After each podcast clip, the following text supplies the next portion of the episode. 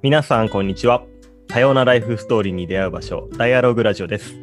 この番組は毎回、あなたが今日街ですれ違ったかもしれないあの人や、もしかしたらあなたとは二度と交わることのなかったあの人をゲストに迎え、すれ違っただけでは絶対にわからないこれまでの人生のお話や、そこから学んだ哲学などを、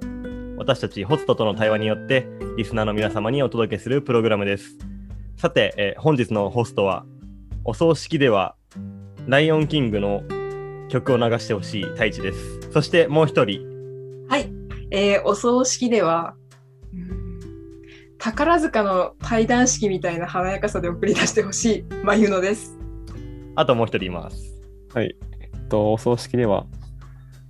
そうですね、もうお葬式らしくしんみりやってもらって全然いいゆうたろうです。そして最後に、はい、お葬式では優香の花に入ってる花をたくさん あの棺に入れてほしい優香です。はい、そんな4人と、えーゲストでお送りいたします。ダイアログラジオではですね、ご自身の物語を、えー通じて私たちに新しい学びとか気づきをもたらしてくれるゲストの皆さんをストーリーテラーと呼んでいます。えー本日のストーリーテラーの方なんですけれども、えー、まゆのちゃん、もしこう街ですれ違ったらどんな印象を持ちそうですか？そうですね。あの今こちらの収録は Zoom を通してお顔を拝見して撮らせていただいてるんですけれども、笑顔がとっても柔らかい印象をとても持っています。ただそのこれからのトピックスでいくとちょっとミステリアスな雰囲気もお持ちなのかなっていうふうにちょっと期待しています。そうですね。それでさっきちょっとちらっとお話を聞いたらすっごい身長が高いのでもしかしたらこうリアルであったらまた違った印象を 受けるのかななんていうふうにも思ってるんですけども、えーそんな本日のストーリーテラーについてゆうかさんちょっとご紹介お願いします。はい、本日のストーリーテラーガクさんという男性の方なんですけれども、ガクさんはもともとえっと私優香とあの同じイベントですかね、起業家を目指す人向けのこうワークショップに参加しておりまして、あの私と同じブレイクアウトルームになって、その時にあのガクさんが、まあ、これから話してくださると思うんですけど、死を体験するこうミュージアムをこう授業でやりたいんだよねって話をしていただいて、何それ、すっごい面白そうですねっていうことで、あの今回、えーラジオに参加していただきました。はい、あの、ガクさんは私の方から先に紹介させていただくと、現在フリーランスとして死を通してよりよく生きる社会を作ることというテーマを、えー持って、えー死に対する、まあ、死ぬことに対する、タブー視をこうなくしていくような活動、え特にですね、先ほどもお話ししましたが、えー死の体験ミュージアムのこう、え設立を、え企画されている、まあ、そういったお仕事をされている、えーそうです。はい。ゆうたろうさんはこう事前の自己紹介でこうガクさんとバックグラウンドが近い気がするとかいうふうなお話があったんですけども今日どうですか？楽しみにしてることとかっていうのはありますか？そうですね。なんだろうな、まあ、バックグラウンドというか、まあ、その表現のところ、まあ、ガクさんが死に対しての表現のところでも VR を使いたいっていう話があったと思うんですけど、そこで、まあ、そのなんだろうな、アートとかテクノロジーの分野、まあ、その領域がまあ自分とまあ近いかなってところで、まあ、自分自身そのアート、まあ、何しろデザインとかと、まあ、デザイン、あのテックを使ってまあプロダクト開発とかサービス開発をやってるっていうのもあるので、まあ、そこら辺のなんだろうな、表現の仕方とかをちょっと深掘りしていけたらいいなっていうふうに思ってます。うんはい、そんなわけで今日はどんなお話になるか台本なしの対話で、えーどんどん進めていきたいと思います。というわけで本日のストーリーテラーガクさんをお迎えします。えーガクさんお願いします。はじめまして、よろしくお願いいたします。はい近学と申します。改めて自己紹介をお願いします。はい。と現在27歳、神奈川県で生まれて、えー神奈川県で育ちました。と大学の時に死についての研究っていうのをしていて、新卒で葬儀会社に入社しました。で、先ほど紹介いただいた通り、えー現在は死を通してより豊かに生きられる社会というのを作っていく活動をしています。えー趣味は旅で象使いの免許を持ってます。よろしくお願いします。えー、象の免許っていうのはなかなか珍しいということで なかなか掘るところがたくさんありそうな マクさんなんですけれども、はい、私たちダイアログラジオではゲストの方にいつも3つのキーワードをお伺いしてます。今回ガクさんからは死、多様性、家族の3つをいただきました。なかなかどれもふか普段話すことがないテーマだと思うんですけれども、えーいただいたメッセージをちょっと読み上げさせていただきます。高校生の時、アメリカの田舎に留学していました。アジア人自体が珍しい地域で、初めてマイノリティになる経験をしました。そこから大学でいろいろなバックグラウンドの人と出会い、そこで対話を重ねてきました。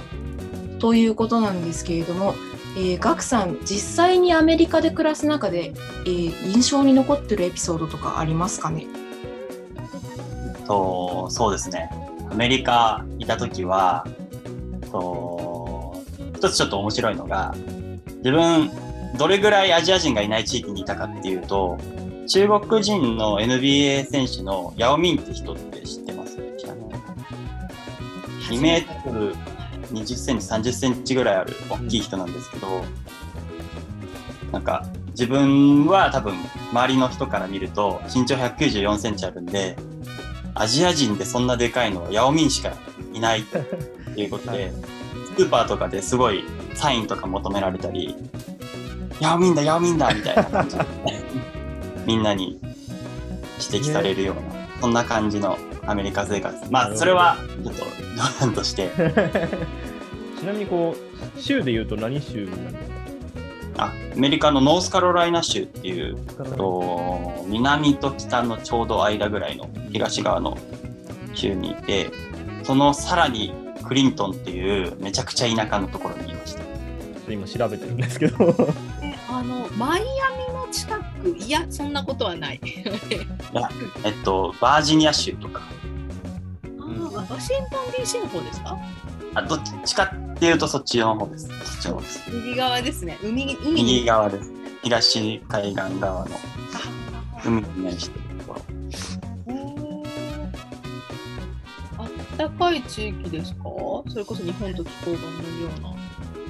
うーん。結構ちゃんと四季があってそうですね。夏は暑いし冬はちゃんと寒いみたいなところで、もう本当にどこ行くにも、まあ、車ないと生きていけないみたいな、本当に全面野原というか、畑とか田んぼみたいな感じの、おー。本当田舎。分かれますね。なんか映画に出てきそうな感じが。ちなみにあの、ま、なかなか、ま、アジア人自体もいなかったし日本人ももっと多分あまりいない地域にこう留学されてたのかなっていうふうに思ったんですけれどもこう印象的な出会いとかなんかこうアメリカといえばもうこの人とのなんかこう一緒に何かしたことが思い出だなとかっていうエピソードありますか？なんか結構留学とかってすごいキラキラしてて、こういういい出会いがあってみたいな話が多い気がするんですけど、結構実は自分は相当苦しんだ方だと思っていて、で何かっていうと、ホストファミリーがニカラグア人の、ニカラグア系のアメリカ人。ニカラグア？ニカラグアっていう中米の国があるんですけど、へまあ、そこからの移民で、英語ももちろん話せるんですけど、こう、会話の中にスペイン語とかもうん普通に入ってくるような人たち。で、まあそういう、もちろん言語的な壁っていうのも感じましたけど、それよりも、なんだろうな。ちょっとすごいアジア人差別じゃないですけど、自分たちに対してのすごいなんか厳しく当たってくる、ちょっと軽いいじめみたいなことも、ホストファミリー側から、こう、悪口をめちゃくちゃスペイン語で言われるとか、えそういうような経験をしていて、でも、英語も別にできるわけではなかったので、すごい言い返したくても全然言えないみたいな、辛い留学時代を実は過ごしていて、うん。それであの事前アンケートの方にもこう初めて自分がマイノリティと言いますかなんかうん、やっぱりこう日本に行った時とは全然違う、まあ、感覚というか体験をなさったのかなと思うんですけど実はうちのこ今回の、えー、と収録メンバーでもゆうちゃんが留学をしてたりとかうん。そうね。そうそうそう。うんうんヨーロッパだったっけ？自分は、えっと、イギリスとデンマークとドイツの3カ国で、まあ、ヨーロッパ、でもホームステイも自分自身、まあ、体験はして、そうね、まあ差別とかはなかったけど、まあ、そうだな。やっぱり、うんまあ、マイノリティであるってことは、まあ、感じるよね。うん例えばどんな時に感じたの？そうね。まあ、そもそも、まあ、日本にいると日本、自分自身がマイノリティであるっていう感覚はないと思うんだけど、まあ、その、日本人がほとんどだから、で、そうだよね。まあ、そうね。そう。で、まあ、海外に行って、まあ、その、いろんな人種の方がいるっていうのを知って、そういう環境に身を置くと、まあ、やっぱり、うん、マイノリティであるんだなっていうところを、まあ、身をもって感じるっていうか、そういう体験はやっぱり貴重だなっていうふうに、まあ、改めて自分も、ガクさんの話聞いて思ったかな。うん。そうですね。ちなみにこう留学っていうのは、大学、さら向こうの大学に行ってっていうことだったんですか？あ自分大学の前高校生の時に留学してて。と大学が ICU 国際キリスト教大学っていうところに出たんですけど、もうなんかどうしてもそこに入りたくって。でそこがすごい英語ができないとなかなか入れないっていう話を聞いて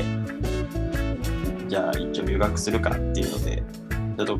軽い気持ちで留学したらなかなか高校生でその体験っていうのもなかなかしんどそうですね。う ん結構まあ思春期真っ只中なんでそうですね、思春期も。どれくらいの期間行かれてたんですか？一応丸々1年ですね長いですね、結構。がっつり。高校の1年間をそこに、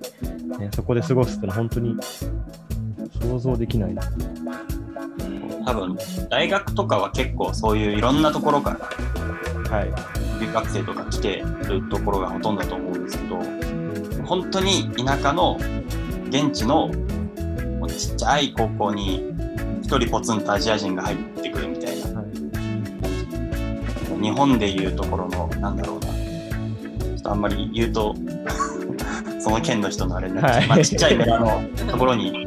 急にアメリカ人が来るみたいな。感じ。結構こう、あの、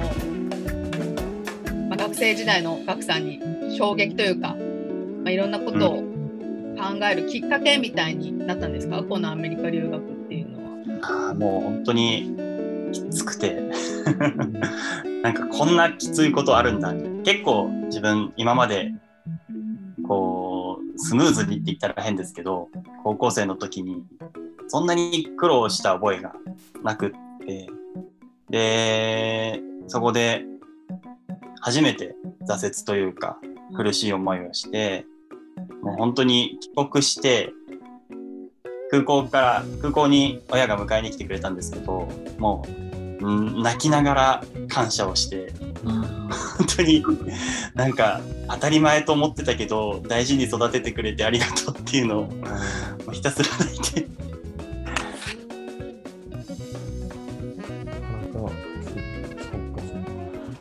ちなみにその、なんていうんですか、国際キリスト教大学に入りたいっていうのは、いつぐらいから思ってたことなんですか？これは高校生の時にはい。もうなんとなく入りたいなっていうのを思い始めてオープンキャンパスとか行ってでだんだんそれが確証に変わっていって。なんか大学入る前に学部とか決めるの全然できないタイプだったんで、じゃあ学部選ばなくていいところリベラルアーツ教育しているところに行きたいなと思って選びました。その漠然としたなんとなくっていうのも基本的にそのやっぱりリベラルアーツとかそういうところですか？それともなんかキリスト教っていう、まあ、宗教っていうのもなかなかあと大きいトピックだとは思うんですけどそういうところも割と決め手の中の一つではあったんですかね？ああでもあんまり宗教自分自身は、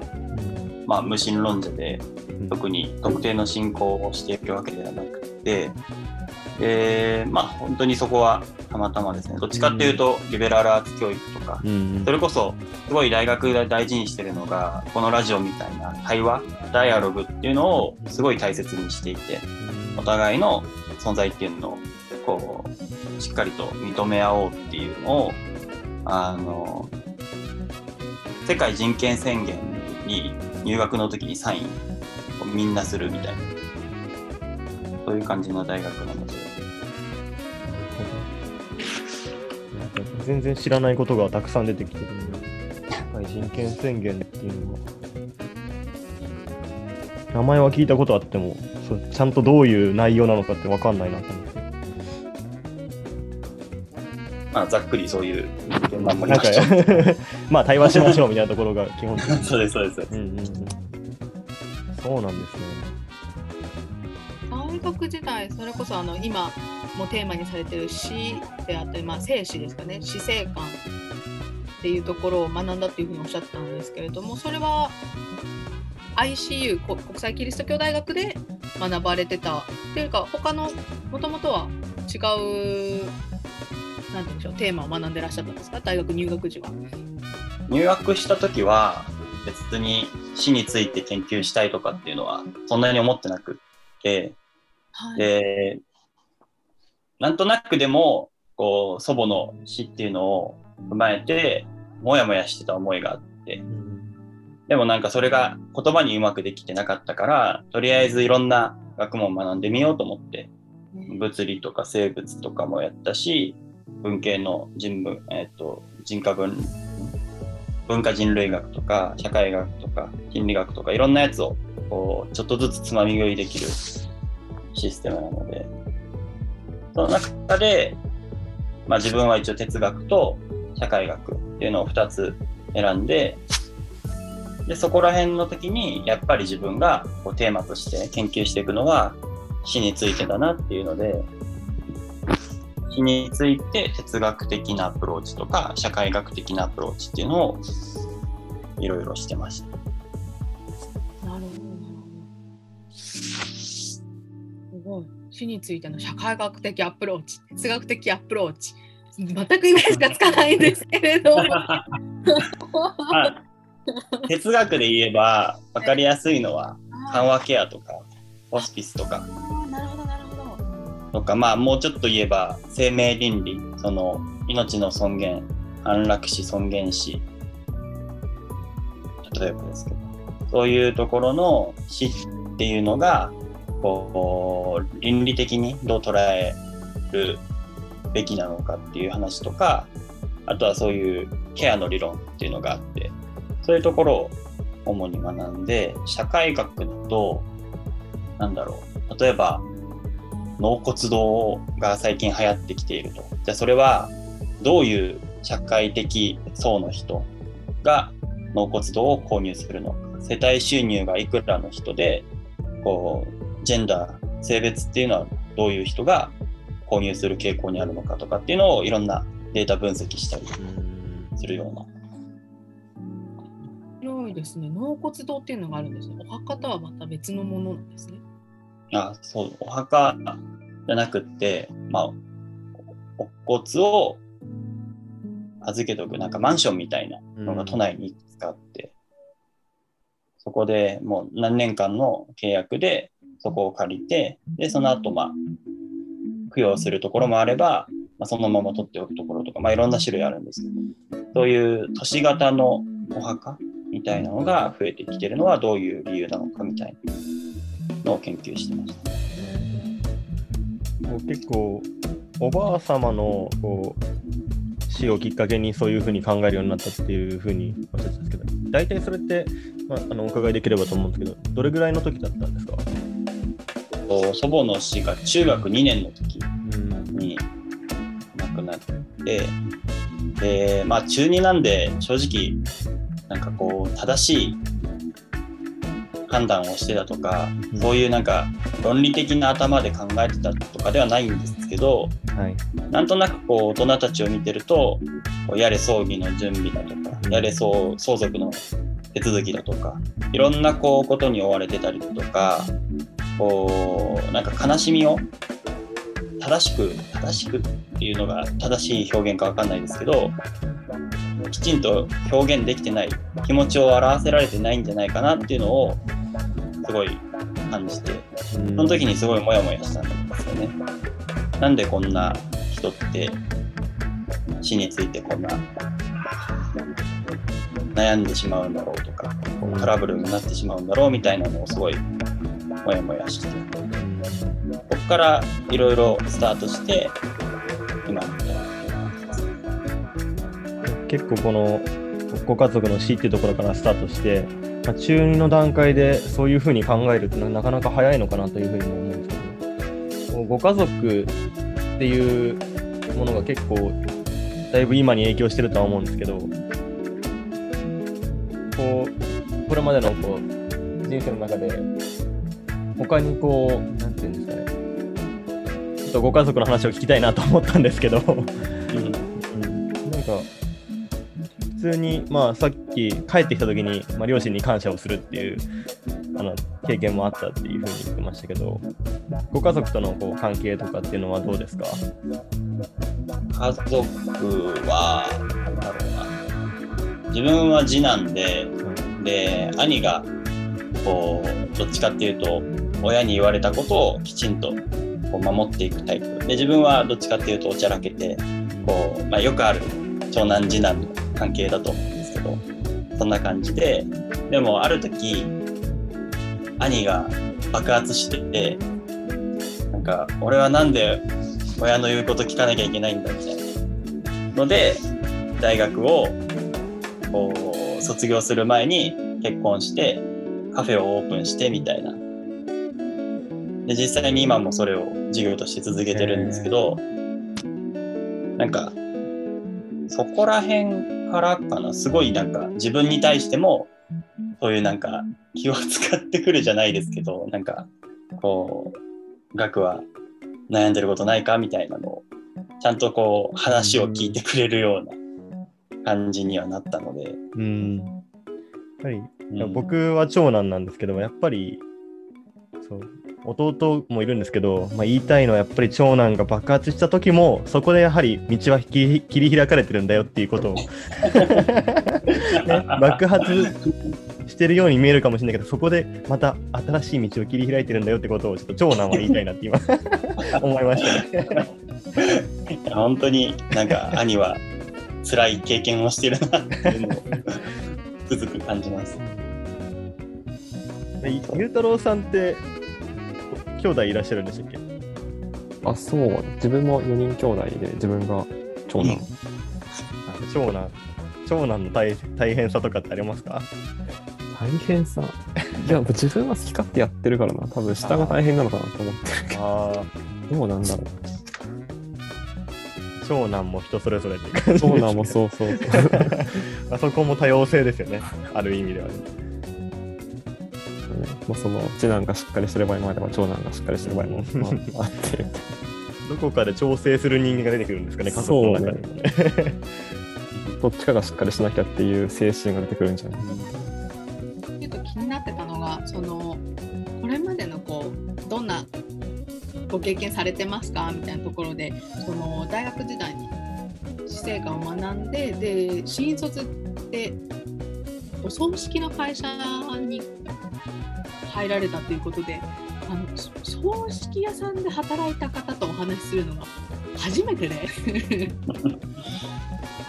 今回そこのエピソードとかも、まあ、どんなお仕事されてたのかとか、まあ、今今フリーランスで活動されてるっていうことなので、まあ、どんなことを思って今に至ったのかみたいなもしよろしければ聞きたいなと思って。ありがとうございます。とお葬式の仕事を始めたきっかけっていうのはもともとその大学で理論としてはこう死生学死についてこういうものなんだっていうのを学んでたけどじゃあ実際にそれが現場でどういうふうに生かされてるのかとか生かされてないのかとかっていうのを何も知らずにただこう言葉だけで頭でっかちに語るような人間にはなりたくないなと思って本当は大学院にそのまま進学しようとは思ってたんですけどいややっぱり現場のことを知ろうっていうので葬儀会社まあ、うん一番火について前線で働いてる人たちかなと思って葬儀会社を選びました。で、何をしてたかっていうと、